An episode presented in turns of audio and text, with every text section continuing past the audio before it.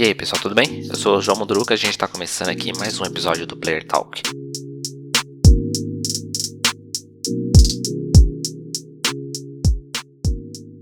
Acho que o episódio de hoje vai ser rápido, tem pouca coisa aí que está acontecendo nessas semanas. Acredito que o pessoal está preparando tudo para a semana da E3 que tá chegando aí.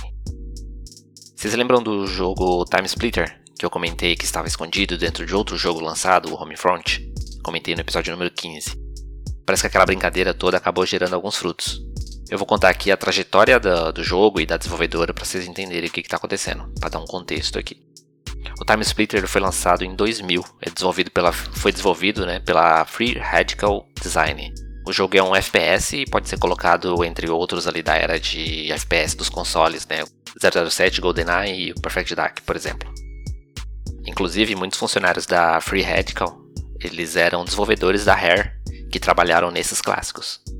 A série teve mais dois títulos lançados, sempre abordando essa mecânica, esse conceito de viagem no tempo. Free Radical ela foi adquirida pela Crytek e passou a ser chamada Crytek UK, Reino Unido. E acabou aí trabalhando no desenvolvimento do Crisis 2 e do Crisis 3. Depois as coisas não deram muito certo com a Crytek e ela acabou fechando o estúdio e os funcionários eles foram para Dumpster Studio, da Coach Media. É uma empresa que tem alguns diversos estúdios. E lá eles fizeram o, o Homefront e colocaram o Time Splitter em 4K dentro do Homefront. Aí você vê todo o ciclo né, onde se fecha aqui. Agora anunciaram que o estúdio foi reestruturado e eles estão trabalhando num novo jogo da franquia Time Splitter com os criadores do jogo original, que era da Free Radical, virou Crytek e foi adquirida pela Dumpster Studio, da Coach Media e da Deep Silver. Eles comentaram que a Crytek na época ela não tinha muito interesse na, nos títulos da franquia e nunca deram muita atenção para a série, mas agora a Coach Media e a Deep Silver, que são as empresas donas da IP agora, Time Splitter, acredito que o jogo tem um potencial e colocaram nas mãos do, dos criadores originais aí. Tem um futuro promissor, eles já confirmaram que está desenvolvendo um título novo para a franquia.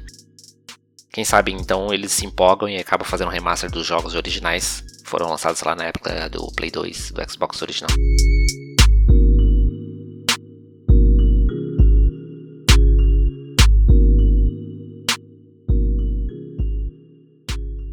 Falando mais um pouquinho sobre a E3 desse ano, a gente sabe que a Bethesda ela tem a própria, ela costuma ter uma própria conferência na E3, mas com a compra da empresa pela Microsoft ficou na dúvida se cada uma delas, né, se a Bethesda e a Microsoft fariam sua própria apresentação. Mas Matt Booty, o chefe da Xbox Game Studio, ele confirmou em entrevista pro, para o jornal francês Le Figaro que este ano eles terão uma apresentação conjunta, o que faz muito sentido, né, e agrega muito valor para a conferência da Microsoft esse ano. Então a gente vai ter Bethesda e, Xbox na mesma conferência. Lembrando que esse ano também a empresa Microsoft está comemorando 20 anos da marca Xbox. Eu já comentei aqui também sobre a E3, esse ano é totalmente digital e vai ter um aplicativo para que você possa acompanhar tudo da feira. Além de poder assistir através dos canais oficiais da E3 aí no YouTube ou no Twitter, na Twitch. Mas a E3 não será o único grande evento da indústria de jogos no mês de junho.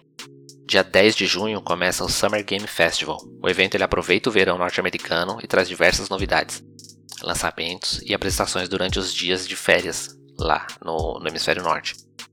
O festival acontece a partir do dia 10, né, com diversos eventos ao longo do mês, mas no dia 10 é o pontapé inicial, com uma transmissão com a apresentação do Geoff Keighley. Ele é jornalista, ele também é produtor e apresentador do Game Awards, a premiação dos jogos que acontece mais para o final do ano.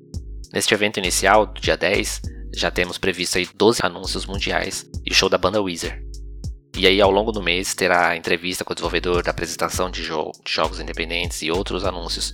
São diversas empresas que já confirmaram a participação.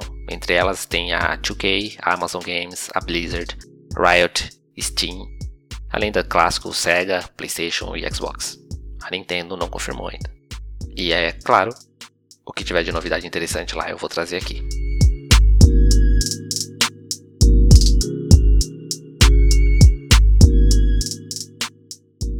Vamos preparar, se esquentar aí para a semana da E3, que eu vou procurar trazer tudo que tiver mais interessante. Lembrando, a E3 começa dia 12 de junho, mas antes já deve já tem algumas conferências das empresas Nintendo, PlayStation e Xbox deve soltar mais informações antes do dia 12 exatamente. É só acompanhar a Gamesfera ou no meu perfil pessoal. Eu vou falando lá o que tiver de interessante. É isso. Obrigado por ouvir. Até a próxima.